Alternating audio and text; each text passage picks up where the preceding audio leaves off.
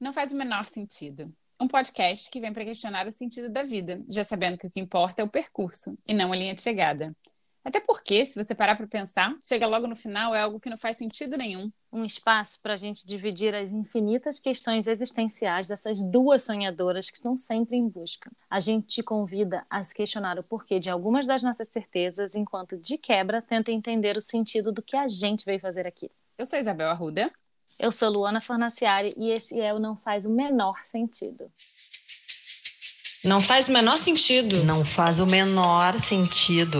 Não faz o menor sentido. Não faz sentido. Não faz o menor sentido. Não faz o menor sentido. Faz o menor sentido. Não tem o menor sentido. Não faz o menor sentido. Não faz o menor sentido. Não faz o menor sentido. Não faz o menor sentido. Não faz o menor sentido. Não faz o menor sentido. Oi. Oi. Qual é o número desse episódio, gente? Peraí.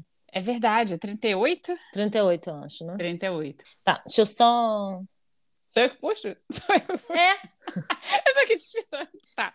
Episódio 38 não faz o menor sentido. E qual é o nosso tema? Qual é a nossa pauta de hoje, Luana? Fala aí pra gente. Não, de novo, amiga, que você errou. ok, eu dei. Tá, três e já. Episódio 38, sejam muito bem-vindos. Não faz o menor sentido. E, Luana, conta pra gente. Já vamos começar direto. O que, que não faz sentido hoje? Hoje não faz sentido. Na verdade, vai fazer muito sentido o que eu vou falar, que é hoje temos um episódio, tema pedido de ouvinte maravilhosa, Maria Eduarda. Incrível. Ah, adoro, adoro. Que pediu para a gente falar um pouco mais dos nossos livros, porque eu publiquei um livro e Isabel também. E aí pediu para a gente falar um pouco como é que ia contar um pouco, ler, enfim, ler um pedaço, contar como é que foi o processo e tal.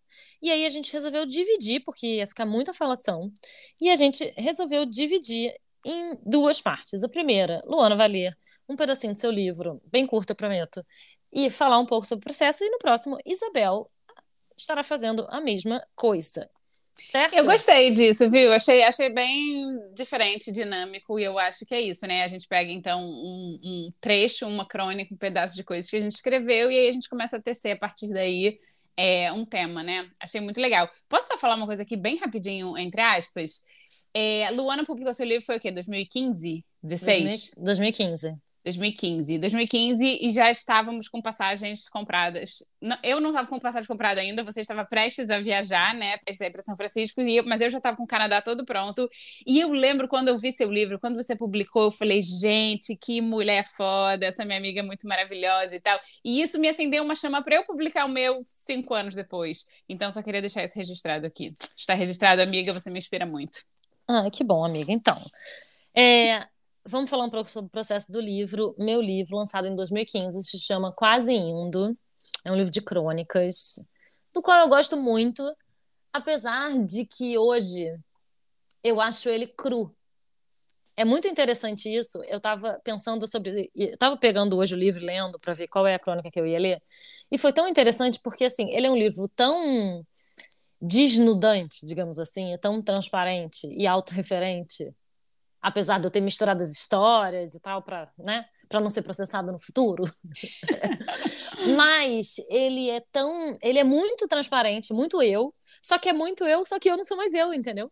Ele é muito eu, de uma eu carioca que mora no Rio de Janeiro, muitas vezes solteira, certamente que não tinha filho, que não era casada, sabe? Assim, é outra vida, uma vida, vida de antes, assim, ó, o antigo normal, mas num grau, antigo normal, juventude total. Esse livro é o livro da Luana jovem, porque não só eu vejo o como eu mudei, como a minha vida mudou, porque ele é muito, muito autorreferente, mas como a minha escrita mudou e se desenvolveu, sabe?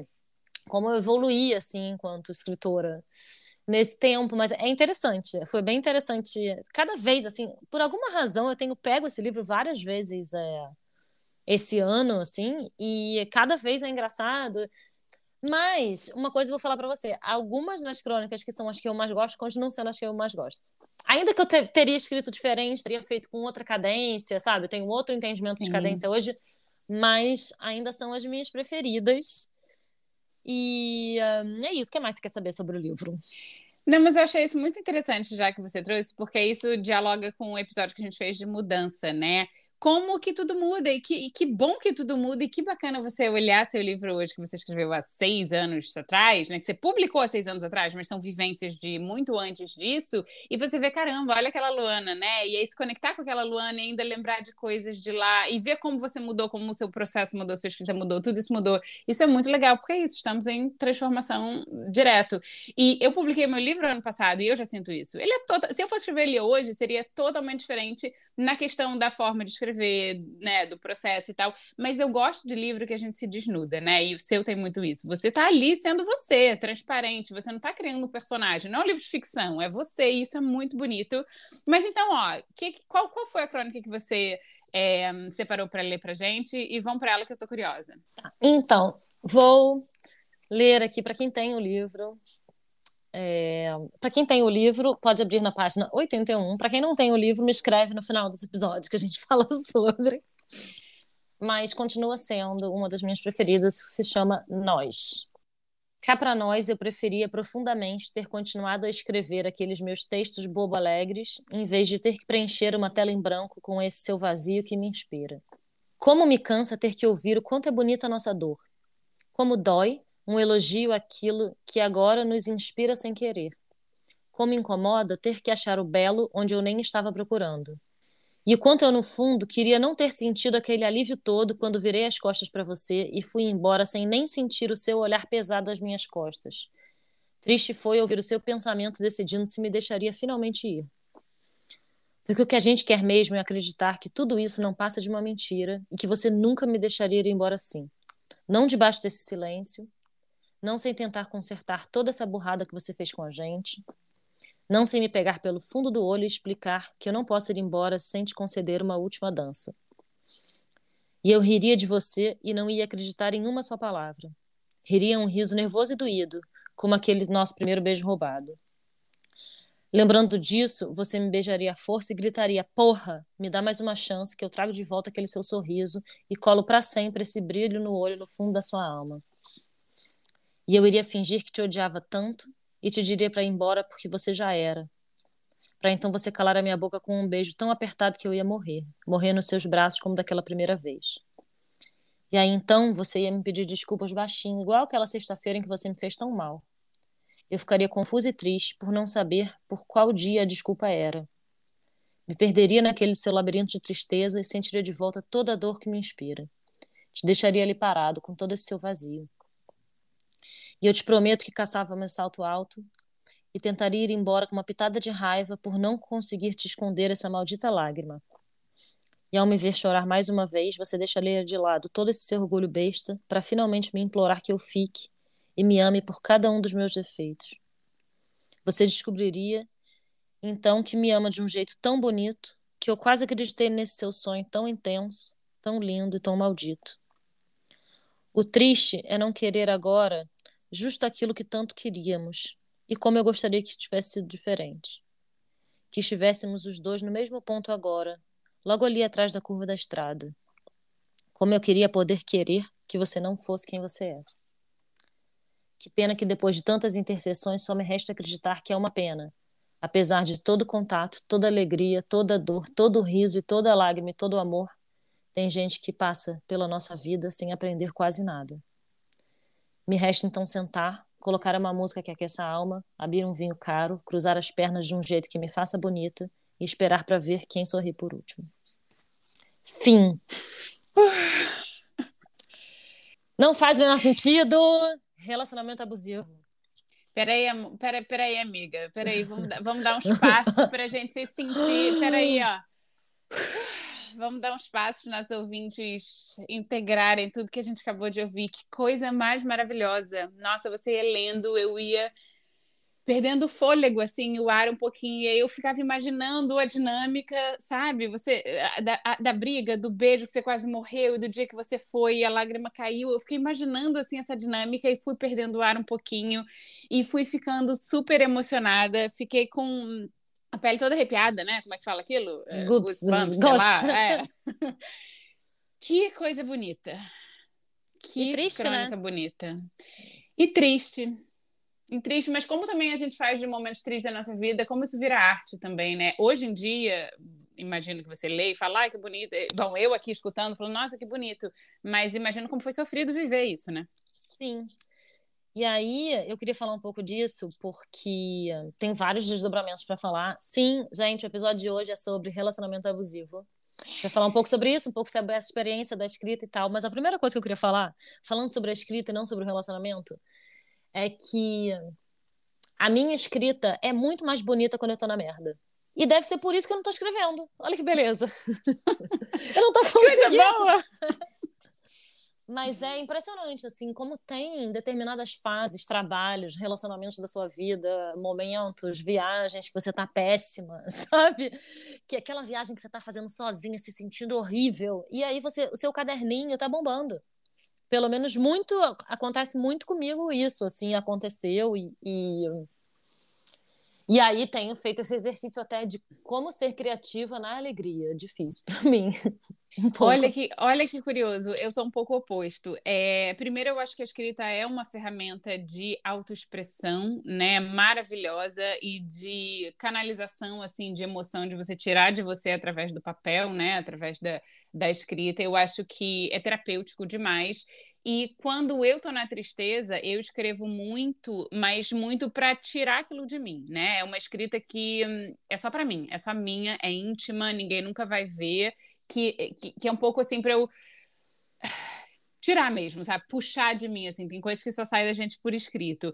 Mas eu escrevo as minhas crônicas ou textos e tal, muito mais quando eu tô alegre. Quando eu tô triste, eu fico, eu acho que eu fico ali me alimentando daquela tristeza, não sei, e eu não consigo transformar aquilo num, numa coisa bonita, assim, sabe? Eu sou um pouco oposto. Não, então, olha só. É, que, que acontece? Você falou que você, quando atriz escreve, eu acho que sim, eu escrevo, eu produzo mais quando eu tô mal. é, mas quando eu não tô bem, quando eu tô, quando tá confuso, no caos e tal. É, mas não quando eu tô exausta, porque agora, por exemplo, eu tô num momento bem intenso, caótico, mas de exaustão. Então, realmente não tá sendo muito produtivo o ponto de vista da escrita. Como é falar um pouquinho sobre o processo do livro, na verdade. Eu tinha um blog, né, chamado Quase Indo, e eu preciso dizer que assim como eu tenho um filho chamado Joaquim que ia se chamar Miguel, eu tenho um livro chamado Quase Indo que ia se chamar Entre Nós. E essa é uma crônica chamada Nós, que na verdade tinha a ver entre nós, nós, entre nós, sabe assim? Era um pouco uma jogadinha assim, mas porque é um pouco isso, e só que eu tinha um blog chamado Quase Indo, onde eu botava muitas dessas crônicas que eu ia escrevendo para mim mesma em relação a coisas que eu tinha vivido ou histórias que eu tinha imaginado. Tem algumas coisas que são ficção, algumas não são, a maioria não é. E aí eu tinha esse blog e muita gente gostava do que eu escrevia, botava uma pilha, ah, é tão lindo e tal, por que você não publica, por que você não publica, por que você não publica? E aí você vai ficar chocada agora quando você souber que eu vou te falar. Eu escrevi esse livro e publiquei em menos de três meses. Assim, eu já tinha muita coisa esqueletada e muita coisa escrita, mas muita coisa não escrita em menos de três meses, enquanto eu organizava uma mudança para São Francisco e uma festa de casamento, porque foi isso. Tudo ao mesmo tempo. Mas é isso, é tipo, eu preciso. Eu tinha decidido que eu ia publicar um livro e eu precisava botar isso no mundo. E eu precisava fechar esse ciclo, até porque eu, eu precisava vomitar isso, sabe? Antes de sair do Brasil. Então Sim. foi tudo ao mesmo tempo agora, total, assim, de repente saiu. E o livro, o lançamento do livro foi dia 21 de novembro de 2015, jamais esquecerei. E eu viajei dia 23 de novembro. Então, na verdade, sendo que eu tinha feito uma festa de casamento dia 7 de novembro. Gente, assim, ó, muito louca. E mudança, e vender coisa. Aquele, aquele momento, movimento de imigração bizarro, assim. Mas acho que funciona muito assim também, sabe? De preciso tirar de mim. Foi um pouco isso, assim. Quase indo foi, né? Quase, Quase indo, indo tava indo embora, exatamente. É. Mas isso de vomitar, assim, eu acho isso, isso muito poderoso, assim, acho muito potente a gente usar a escrita e isso, isso depois se tornar uma obra, né? Você tem essa obra é, é sua, que você pega ela, você sente ela, ela, ela tem cheiro, ela tem textura, ela tem cor, ela tem formato, né? E é um pedaço da sua vida, é uma parte de quem você é e de tudo aquilo que você viveu e transformar isso numa obra, nossa, isso é bonito demais. E e Cara, eu acho que tem. Eu li seu livro, obviamente, né? Eu tenho ele e eu acho ele muito bonito. E essa crônica eu não lembrava dela, mas ela me tocou profundamente agora quando você lê, ao te, te ouvir, né? De novo ler sobre ela. Quer falar um pouquinho sobre ela? Quer puxar o gancho do relacionamento?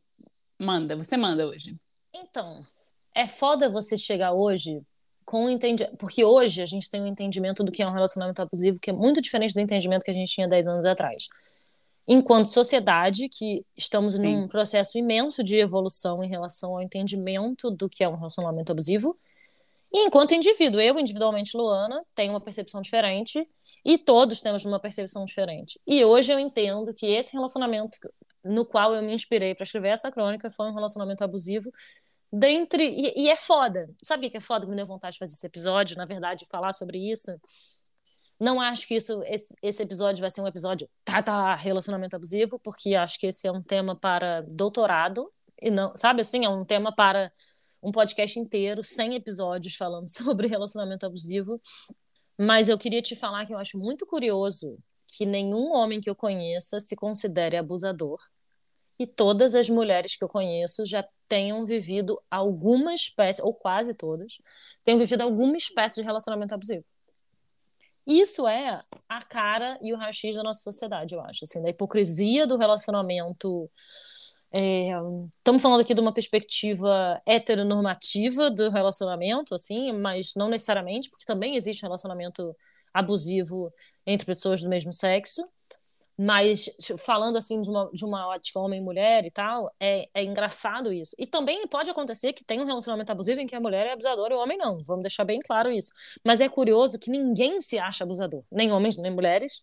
E no meu caso, conheço muitas mulheres que viveram relacionamentos abusivos, também conheço homens que viveram relacionamentos abusivos, mas é mais mulheres, posso dizer.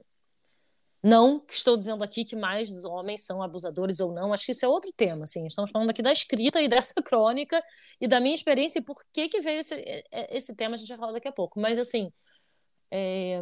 acho curioso isso, sabe? E, e, tenho achado curioso a observação que eu estou tendo em relação ao que é um relacionamento abusivo ou não. Porque eu tive essa mesma conversa com uma grande amiga minha que é muito amiga de um da, da, da, de uma das pessoas da pessoa com quem vivia esse relacionamento abusivo e tal.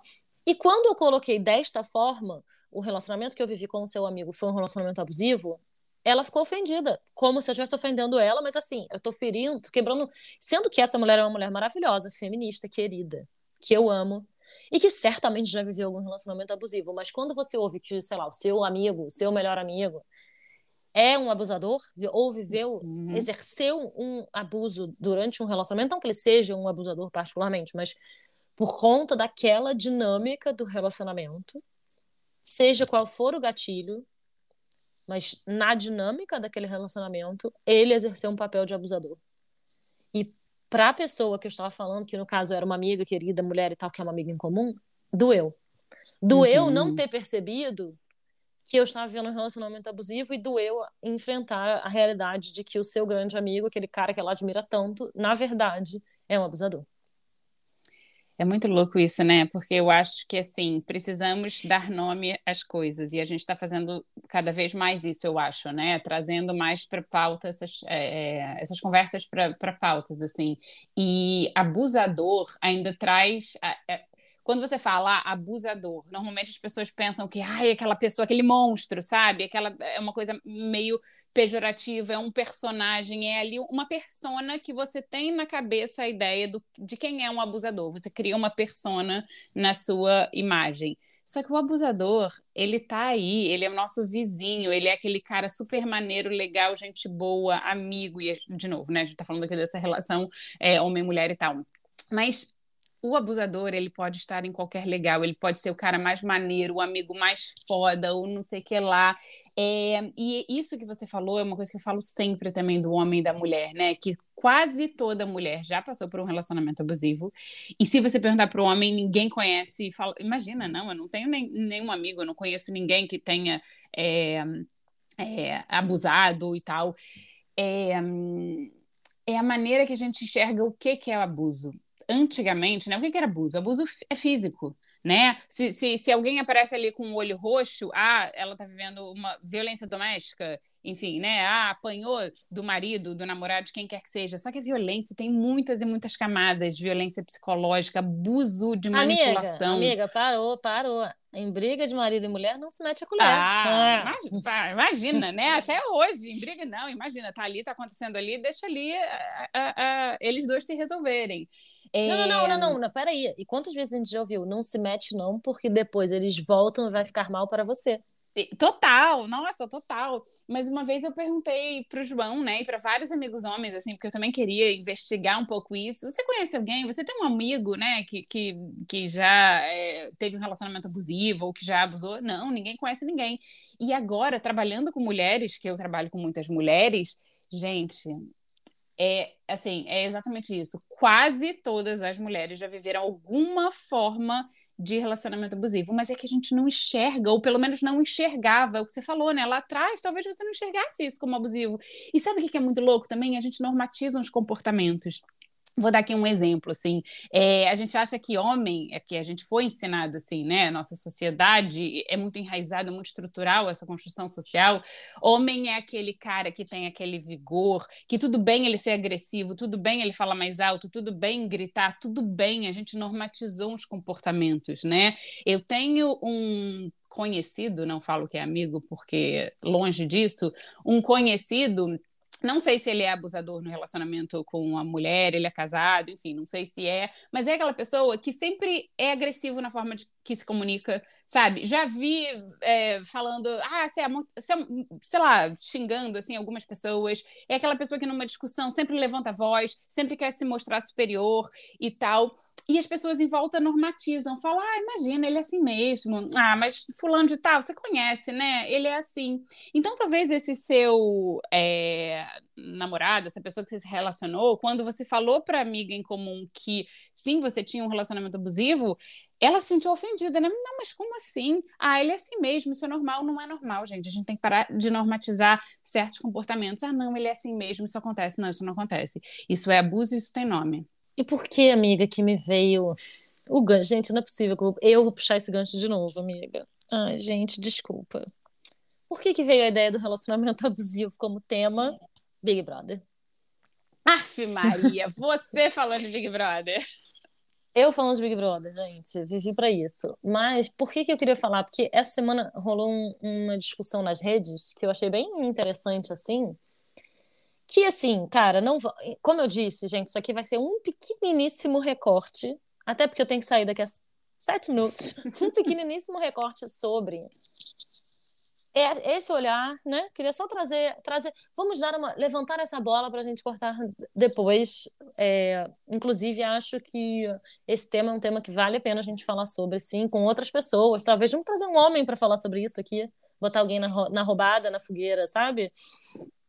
E, mas por que, que eu tô falando de Big Brother? Porque essa semana tá rolando um, um, bafafá aí nas redes por conta de Big Brother por causa de Arthur Aguiar, esse pela saco. Entendeu? E aí, cara, vou falar, vou falar rapidamente para você, para você que não vê Big Brother e ouve esse podcast, o que que tá acontecendo? Arthur Aguiar é marido de Maíra Card, que é uma ex-Big Brother.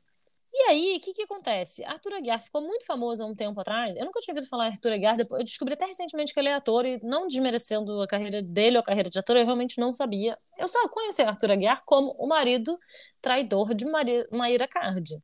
Por quê? Porque eles tiveram um bafafá bizarro há um tempo atrás, um horror que descobriu-se que ela que era um relacionamento completamente abusivo, tinha uma filha pequena envolvida, não no abuso, mas assim, ela era uma puérpera e ele era um filho da puta que traía ela pra caralho com assim, usando o dinheiro da mulher, porque ele, né, a mulher que era a Maíra, ela é a pessoa que traz o dinheiro na relação mais assim, era, né?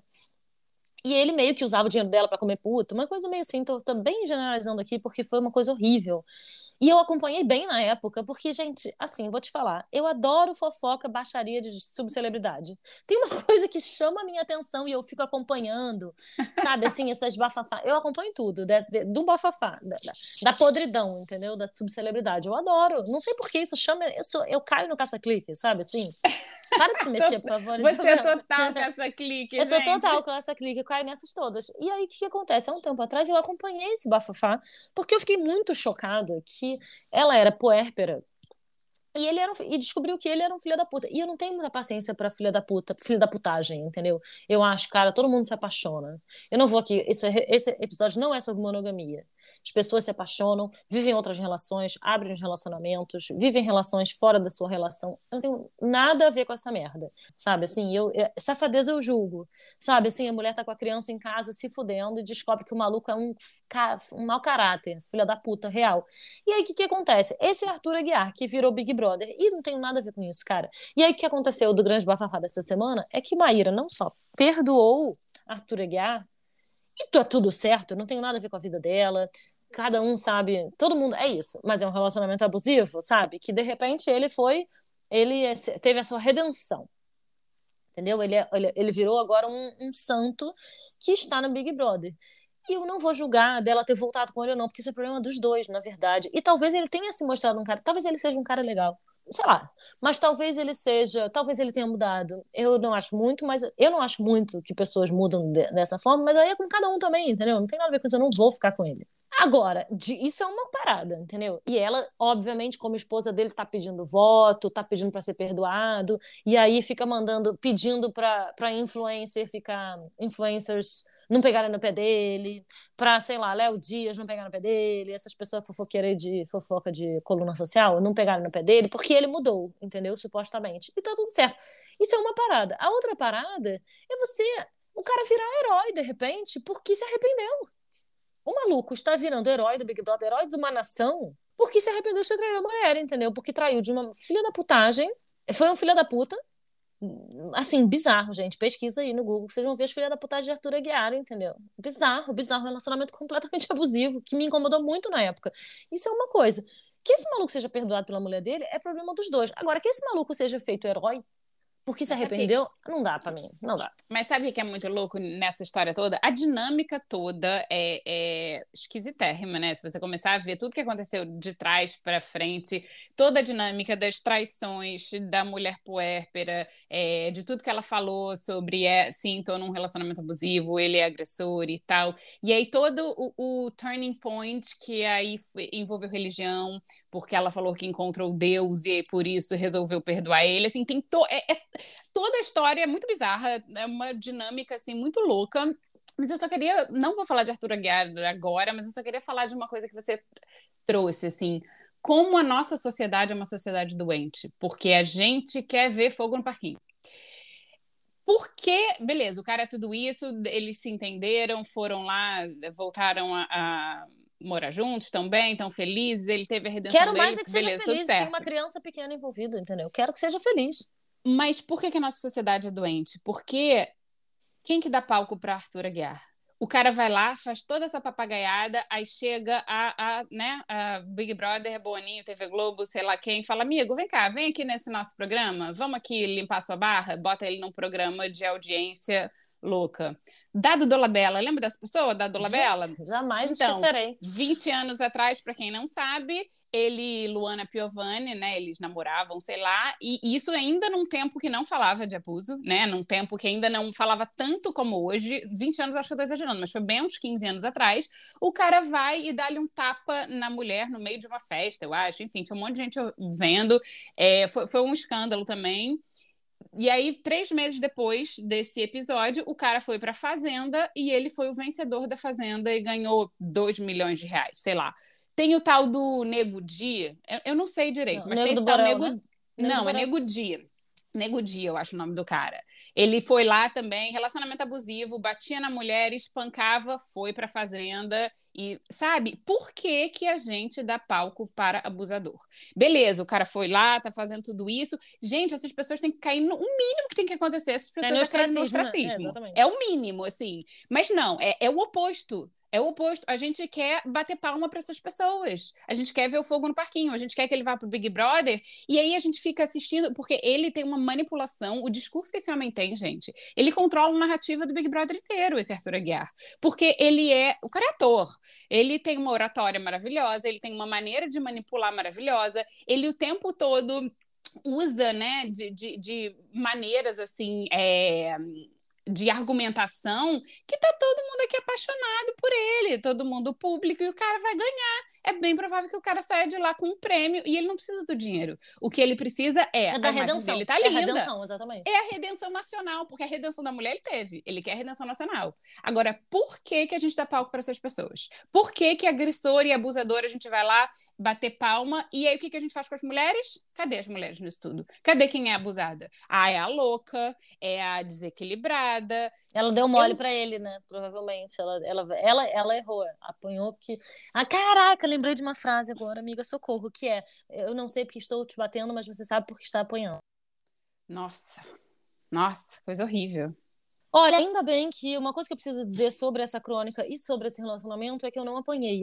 Sim, pelo menos, né? Mas que merda, tem que fazer uma escala do abuso no relacionamento. Escala no abuso. Mas, cara, o, o, o abuso psicológico, eu Total. acho que ele pode ser muito mais danoso, porque eu, sei lá, assim, ó, de novo, não estamos É, não comparando. sei, não vamos, né? não vamos fazer escala. Não vamos, fazer é, escala. não, va- não existe escala, a gente Mas- não pode invalidar a dor de ninguém, mas o psicológico, ele, Ele- vai sim. ali, ó, minando e vai entrando e todo dia, e faz a pessoa achar que ela que tá louca, né? Porque tem o tal do gaslighting, não sei se vocês conhecem esse termo, mas é o termo que a pessoa começa a duvidar da própria sanidade, da própria percepção, da própria memória, da- das coisas que viu, ouviu, viveu, porque a outra pessoa nessa relação, através de toda uma manipulação, faz com que você pense que a louca é você da história. Então, gente, abuso psicológico é real e existe, está na casa de muita gente e a gente ainda não enxerga, né? Então, dar nome para essas coisas e falar sobre isso é, nossa, é, é muito importante. Eu acho que a gente pode fazer outros episódios chamando pessoas para conversar é, com a gente nisso, sabe? Pessoas, psicólogos, psicanalistas, quem quer que seja, gente, está aqui aberto o convite. Vamos falar mais sobre isso, mas é porque tem muitas camadas aí.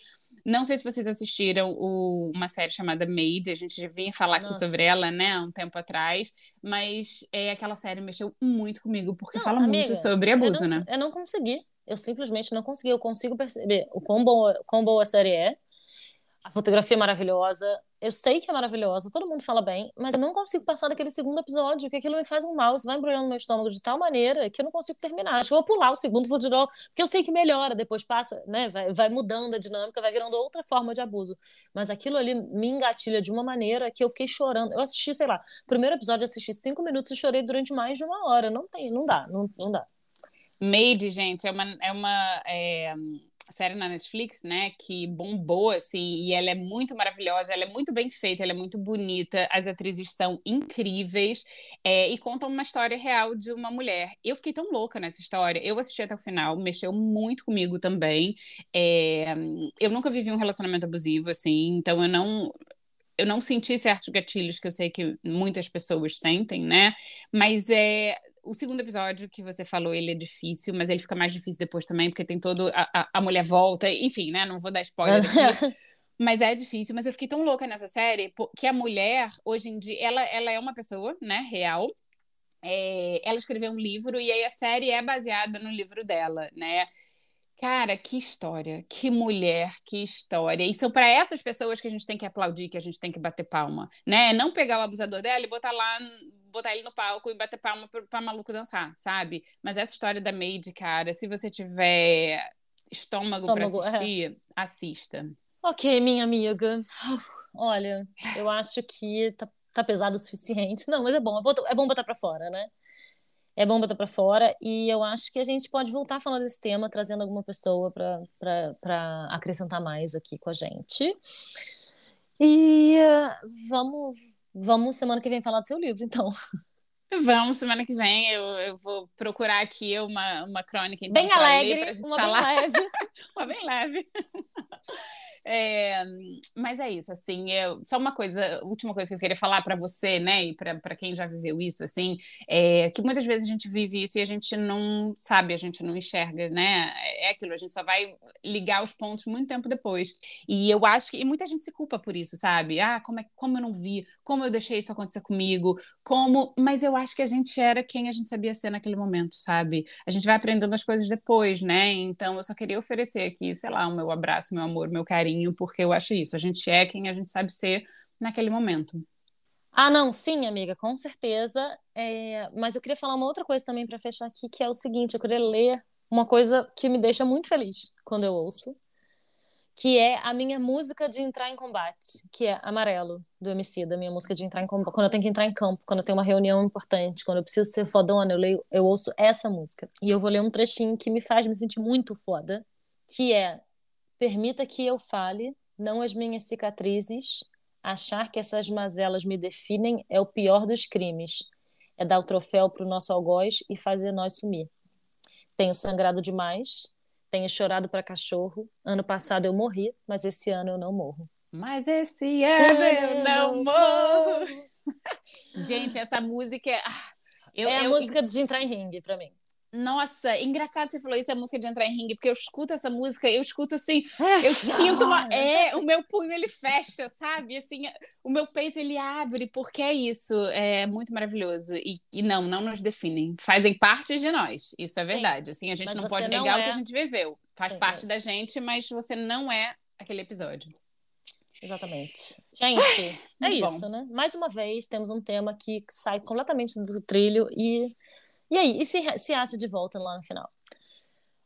É isso. Volta aqui pra gente no Instagram do Não Faz o Menor Sentido. Conta pra gente o que você achou desse episódio. Se quiser ter alguma ideia de desenvolvimento desse tema, alguém, alguém quiser. Gente, se candidata pra vir falar aqui, gente. Quem quiser falar sobre esse tema ou qualquer outro, a gente tá aqui pra isso. E semana que vem teremos uma crônica super leve e animada de Isabel, que certamente escreveu ela num dia ensolarado em que ela estava feliz. Pode deixar, vou fazer esse contraponto, então vou trazer uma leve ensolarada pra gente debater. Então, Tá nos bom. vemos semana que vem, temos um encontro. Temos a It's a Date. Um beijo até terça que vem. Beijo até terça.